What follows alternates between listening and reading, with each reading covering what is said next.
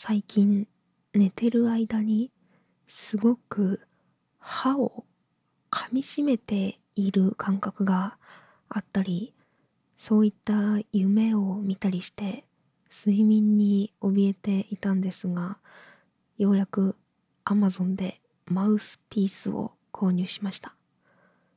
なんかお湯で柔らかくなってで口に入れて上の歯型を取って冷やすと、えー、自分の口に歯に合ったマウスピースになるという仕組みみたいです。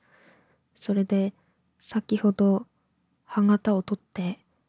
口にはめてねちょこっと過ごしてみたんですけどなかなかね面白い感覚でした。こういうものをなあのー、初めて使うのですごく緊張するんですけど少しでもね睡眠時のストレスが軽減されたらいいなと思います。あと噛みしめが和らぐと今まで顎にかかっていた力もね軽減されてフェイスラインもほっそりする効果みたいなのがあったりなかったりするみたいなので美容にもね多少はいいみたいです。なので私のようにね、えー、夜中の噛みしめまたは歯ぎしりなどでお困りの方だったりとかフェイスラインきれいにしたいなっていう方だったりとかはねマウスピースをぜひ試してほしいなと思います。私もまた使った感想をねどっかで発信できたらなと思っているのでよかったら参考にしてください。それでは今週も始めていきましょう。読山文乃のよもやま話。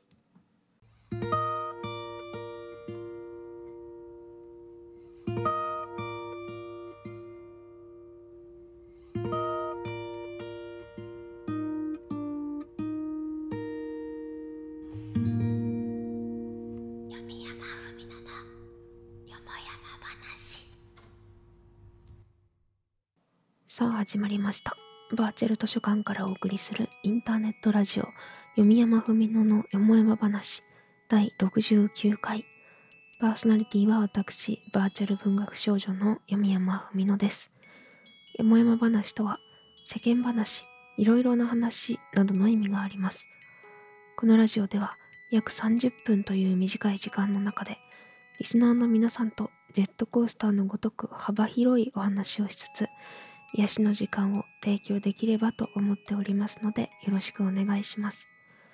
読山文乃のよもやま話は毎週火曜夜19時から YouTube にてプレミア公開をしておりますが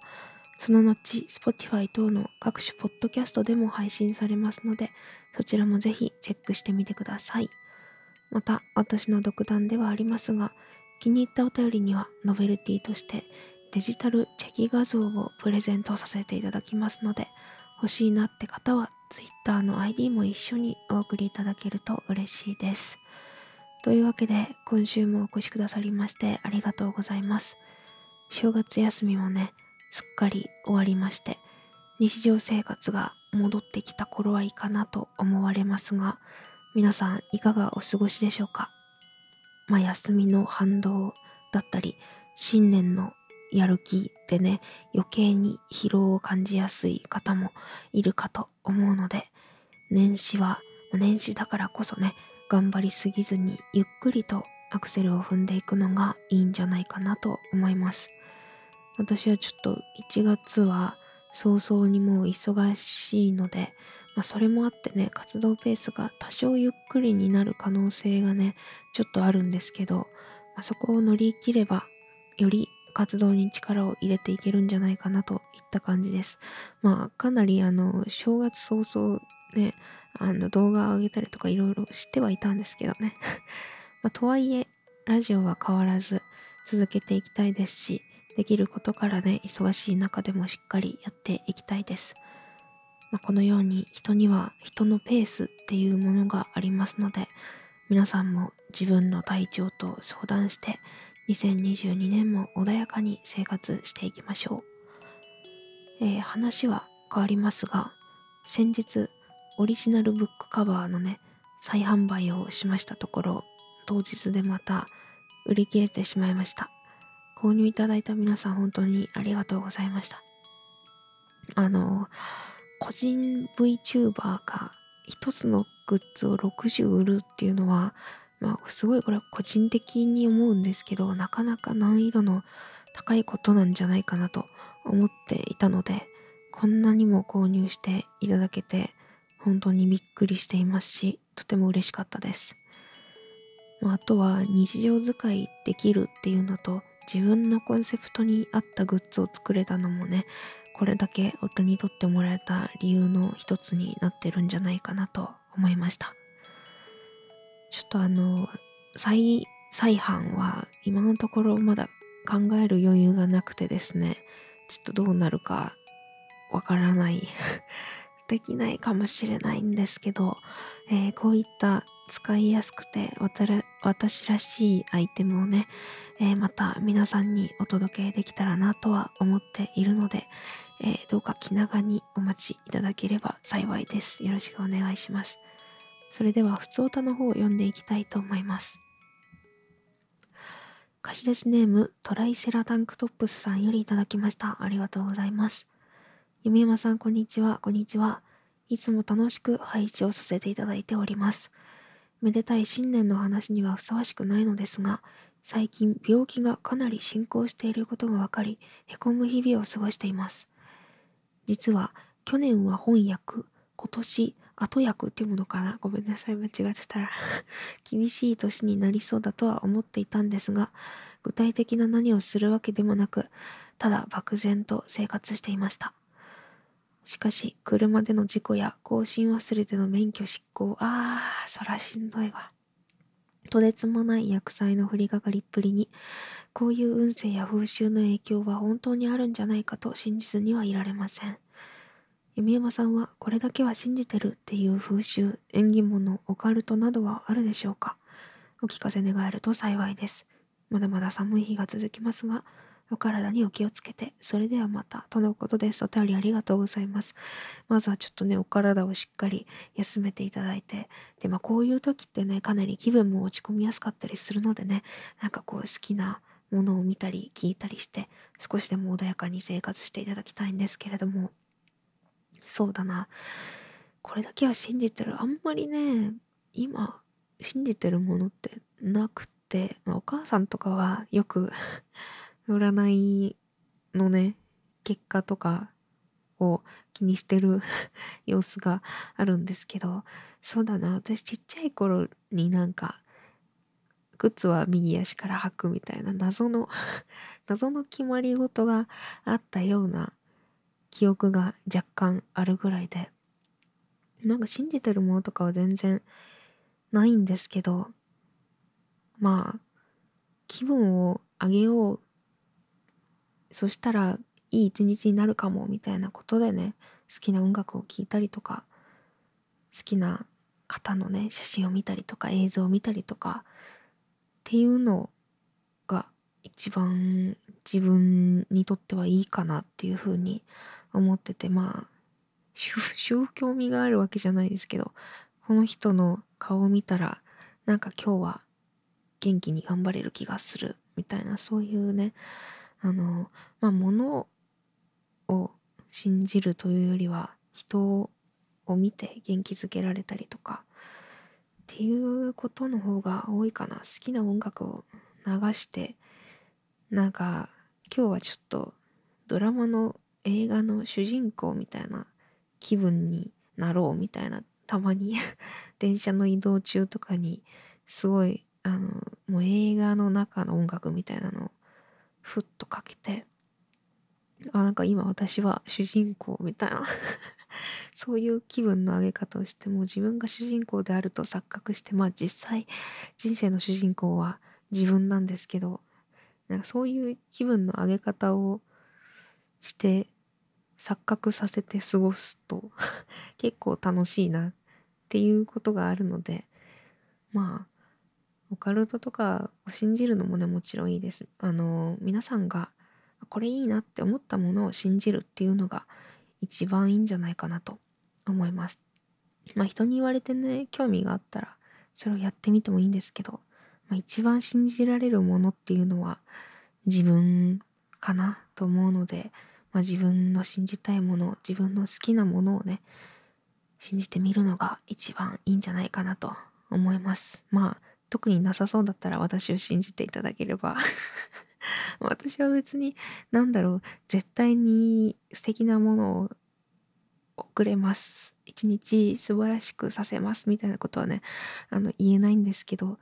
なんか少しでもこう私の活動なり顔なりを見ることでなんかちょっと一日が楽しくなったり生活に彩りが出たらいいなっていうのは思うので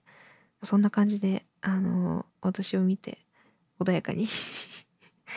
暮らせるかどうか分かりませんけどそういうのの一つの手段にしていただけたらなと思います。どうかお互い体には気をつけて今年も穏やかに過ごしましょう。お便りありがとうございます。それではもう一個普通と読みます。貸し出しネーム、えー、2万円カツアゲされたことが有島武郎さん、合ってるかな？よりいただきました。ありがとうございます。明けましておめでとうございます。明けましておめでとうございます。2021年は卒論を出し終えて一安心しております。そして卒論を提出したということは大学卒業が迫っているということでいよいよ己が身一つでいわゆる社会の中に飛び込まねばならないわけですがぬるま湯の日々を過ごしていた自分にはあまり実感が湧いていません。やばいですね。ところで卒業までにしたいことの一つに青春18切符を使った過酷な旅というのがあります。かつては北海道や東北を5日くらいかけて回るような旅をしたりもしましたがコロナだったり個人的な事情もあって最近はなかなか旅に出ることができませんでした。この18切符というのは JR の在来線乗り放題途中下車自由という1日乗車券が5回分まとまっているという代物です。本来は比較的時間に余裕のある旅を目的としているのですがとにかく元を取ることしか考えない一部の鉄道乗りは手段と目的を入れ替えて一日にどれだけ長い行程を行けるのかというのを試そうとします。もはや戦いです。東京から東海道線に乗った時に静岡の長さに辟易とし尻の肉が悲鳴を上げるのに耐え融通が利かない冷暖房にも負けずそのような修行といった方が正確にも思える各種の困難を強いられるのが青春18切符です。特に印象的だったのは北海道を旅した時釧路を朝9時に出発し網走を経由して旭川に向かった時のことです。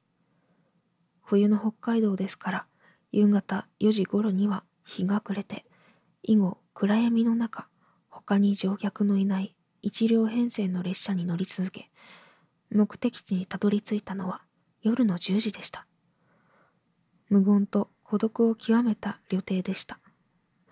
あまりにも殺伐としてそれはもはや旅ではなく移動でした。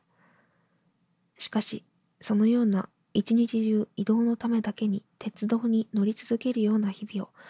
大学卒業を控えた今再び求めているのです。まさに社会における大きな責任を免れている今だからこそあの無意という他ない孤独をもう一度経てから社会に出たいと思います。しかしここまで書いておきながら18切符というのも使いようですから弓山さんは是非とも効果的に使っていただいて緩やかな旅の手立てにしていただければと思います。そういえば Vlog で紹介していた竹島の辺りは自分も時々行っていました。近くに竹島水族館という小さいながらも展示の充実した水族館があって自分は親にそこに連れて行かれていました。なんとなく懐かしい気持ちになりました。とのことです。お便りありがとうございます。18切符ね私使ったことないんですけど皆さん使ったことありますでしょうか？いや前から興味はあって使ってみたいなっていうのはね思ってたんですけど5回分ってなかなか使うの難しいよね これは本当にね鉄道乗りがこうやってどんだけ使えるか 限界まで試そうとする気持ちはわかりますね。なんかもったいないなっていうふうにも思っちゃいますよね。もし皆さんの中でね、どうやったらこう効果的にコスパよく、コスパよくっていうか、まあ無駄にせずにね、あの、使える、うまく使えるのかっていうのをね、ご存知な方がいらっしゃいましたら、是非あの、ルートをね、教えていただけると、すごくいろんな方の参考になるんじゃないでしょうか。いやー、いいな。その名の通り、青春を体感できるようなね、切符になってると思うので、私もいつかそういうね、動画撮ったりとかしてみたいなって思いました。あとね、Vlog でね、行った愛知県のね、竹島のあたり、あそこすごく良かったですね。水族館もね、おっしゃってる通り近くにあって、ちょっと気になったんですけど、水族館って、親と行く場所か？とか。もうなんか見てどどうしようみたいな、ね、気分になってしまったから行かなかったんですけどね。あの、まあ、一人で行くもよし大事な方と行くのもよしみたいな雰囲気がきっとあると思うんでね。水族館またいつか機会があれば行ってみたいなと思います。お便りありがとうございました。それではコーナーの方に行きたいと思います。本日もよろしくお願いします。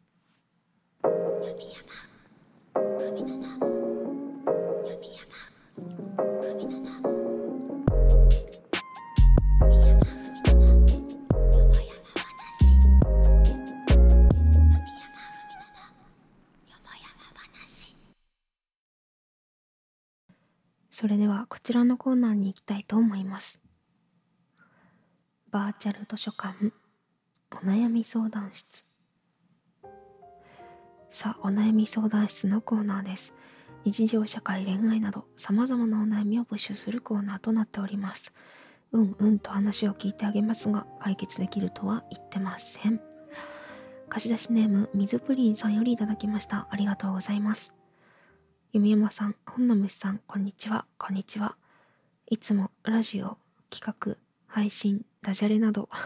楽しませてもらっています。今回相談したい悩みは、自分の書いた文章が読めないという悩みです。弓山さんのように日記をつけることにも挑戦したことがあるのですが、とにかく過去の自分の書いた文章を見ると全力で消したくなってしまいます。おそらく人が自分の黒歴史を思い出した時の感覚に似ていると思います。そのために Twitter も日記もろくにできません。自分の書いた一字一句にとにかく羞恥心を感じてしまいます。これはもう存在自体が黒歴史なのでしょうか？一秒の前の自分と向き合うことにさえ怯えるほど自分が未熟だからなのでしょうか？様々な形で文章を書いている読山さんなら解決策を知っていたりしないでしょうかどうかお助けくださいとのことです。お便りありがとうございます。いやでもこれはあるよね。うん。なんか私も過去に書いてたツイッターの下書きとか見て、ふわーってなるとき ありますからね。すごい気持ちはわかるんですけど。そうだな。まあ、まずは続けることが大事だから、なんだろうな。あんまり自分の文体にならないように箇条書きしてみるっていうところから始めるといいんじゃないでしょうか。日記とか例えば本を読んだ何々を買ったみたいな。まずはそういう記録から始めるとまああのこの文体文章の雰囲気みたいなのがそもそもなくなるので、まあ、まずはそこから書き始めてで慣れてきたらそれになんかこの時こう思ったとかいう感情を付け足していくとなんか日記らしくなってくるのかなっていうふうに思ったんでまずはなんか自己表現を一回やめるっていうのかな。難しいですけど。一回まあ誰が見ても、まあ、特に何とも思わないぐらいのことをね箇条書きで書くっていうところからすると多分、まあ、羞恥心とかはね無無の文章に羞恥心はなかなか感じることはないかなと思うのでそういうところから始めるのがいいんじゃないかなっていうふうに思いました。いや私もね過去の日記ちょっと見ましょうか今。今見ましょうか。まあちょこちょこねあの今年から更新してるほぼ日手帳があるんですけどあなんか語尾とかがねあのー、ちょっと臭いなと思ったりする時ありますよね。なんか本当にしょうもないこと書いてるんですけどこういう一日だった。こういうあこういうのあんまりしてないな見てないなとかこの「な」とかを見るとなんか若干ムズっとするみたいなのはね私にもありますからなんだろうな。まあ割と誰にでもある感情なんじゃないかなっていうふうに思います。それをどんだけ気にするか気にしないかみたいな とこだと思うので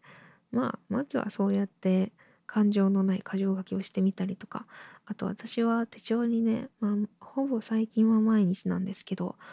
なんか偉い人の名言とかをね筆記体で書いてるんですね。でなんか、まあ、これはその日に関連するようなことを書いていて、まあ、例えば1月1日だったらこう新年の名言みたいなのを書いてあこれ自分の気持ちに近いなみたいなのをね探してきてそれを引用して書いたりとかしてるのでこう人の言葉を借りて何かその日思ったことを書いてみるっていうのもすごくいいんじゃないかなっていうふうに思いました。なのでよかったら、まあ、今言ったことをね参考にしていただいて、まあ、まずは人の言葉を借りたりとか感情の乗らないような書き方で書いてみていただけたらもしかしたらだいぶやりやすくなるんじゃないかなと思うので試してみてください。これは結構いい答えができたんじゃないだろうか。どうでしょう。他にもねあのこういうことでね悩んでる方がいたら是非参考にしてみてください。というわけでお便りありがとうございました。この他にも日常社会恋愛など様々なお悩みを募集しております。読山文乃のよもやま話お便り係までお便りお待ちしております。バーチャル図書館お悩み相談室のコーナーでした。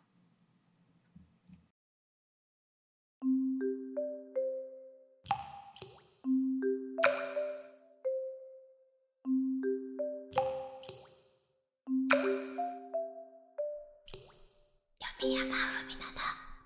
よもやま話。最後のコーナーはこちら。推薦図書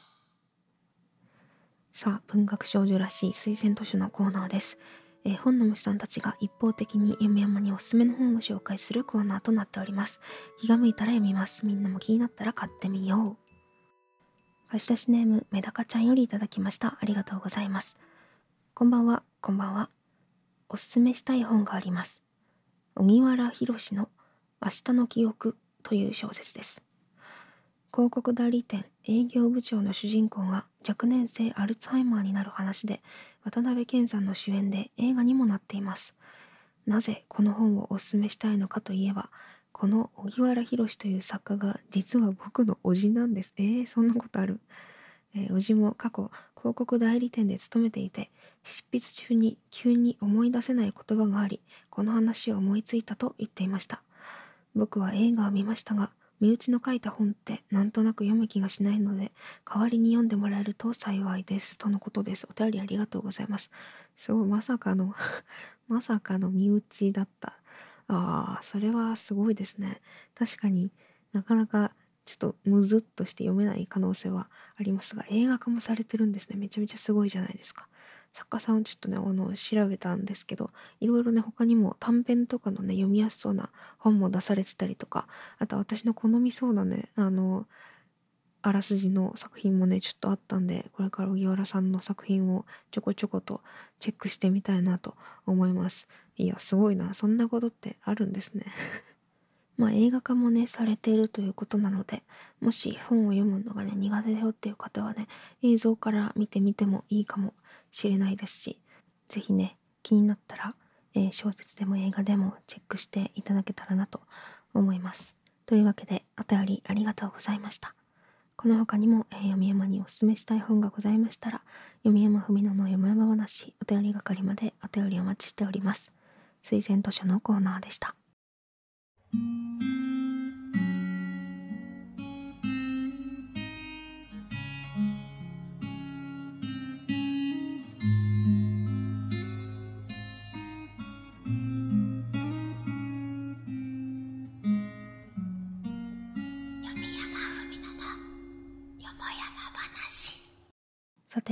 で先週の活動の振り返りをしていきたいと思います。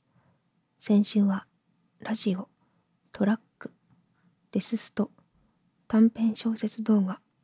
寿司を食べないと死ぬゲーム私立隠れ座図書館柔らか頭塾などがありました新年初トラックはですね記憶が正しければ重めな話を結構いっぱいしてしまったような気がするんですけど配信はねもっと気楽に楽しんでほしいのでちょっと気をつけないといけないなと思いました。あの話す相手がねこういう話を普段いないのでつい配信で話してしまうところはあります。悲しいね。えー、次に短編小説動画ではですね今年やってみたかった小説を書くという試みと、えー、動画を投稿するという試みをね一つにまとめることができました。まあこの理想のロボットっていうのは超短編なので書いたうちに入らないかもしれないんですけどこうやって徐々にね物語を書くということに慣れていけたらいいなと思います、えー、続いてそろそろ寿司を食べないと死ぬぜというゲームでは恐ろしく高いテンションの主人公を操って大量の寿司を食べるなどしました、まあ、感度がね結構高めで酔ってしまったり してる場面もあったんですけど次こそはねオールクリアを目指して頑張りたいなと思います。結構ねあの操作感がね難しいので 頑張って戦っていきたいなと思います、えー、続きまして私立隠れ座図書館。こちらはですね前から気になっていて、ま図書館のゲームっていうことで私にもぴったりだなと思って配信させていただきました。あのバーコードのねピっていうね読み取りの音って本当に永遠に聞いてられるような気がしますよね。でまさかの展開があったりとかあとは利用者さんのね借りた本からなんか各々の生活がなんとなく予想できたりっていうのもねすごく楽しいゲームだったので是非皆さんもね自分で遊んでみてほしいなと思います。そして柔らか頭塾ではついにね全ての問題で金メダルをなんとか取ることができました、まあ、金メダルの中でもね星3つで全部揃えるっていうのは多分とっても難易度が高いと思うのでまあ全部揃えるんだったら長い戦いになりそうだなと 思います。またあのゴーストモードっていうのではですね世界の人々と戦えてやっぱ人と競って高め合うのって面白いなって思いましたあとこのゲームはねサブタイトルにみんなで頭のストレッチっていう風についてるので、ま、多分リアルタイムで人と戦うっていうのもとても楽しいんじゃないかと思います、まあ、私はやる相手はいないんですけど 私はこれからもね、ゴーストと戦い続けて、この寂しさを埋めようと思います。そんな感じで先週の振り返りでした。気になるものがあればぜひチェックしていただけると嬉しいです。そしてね、今週も楽しく活動してまいりますので、気軽に遊びに来ていただけたらと思います。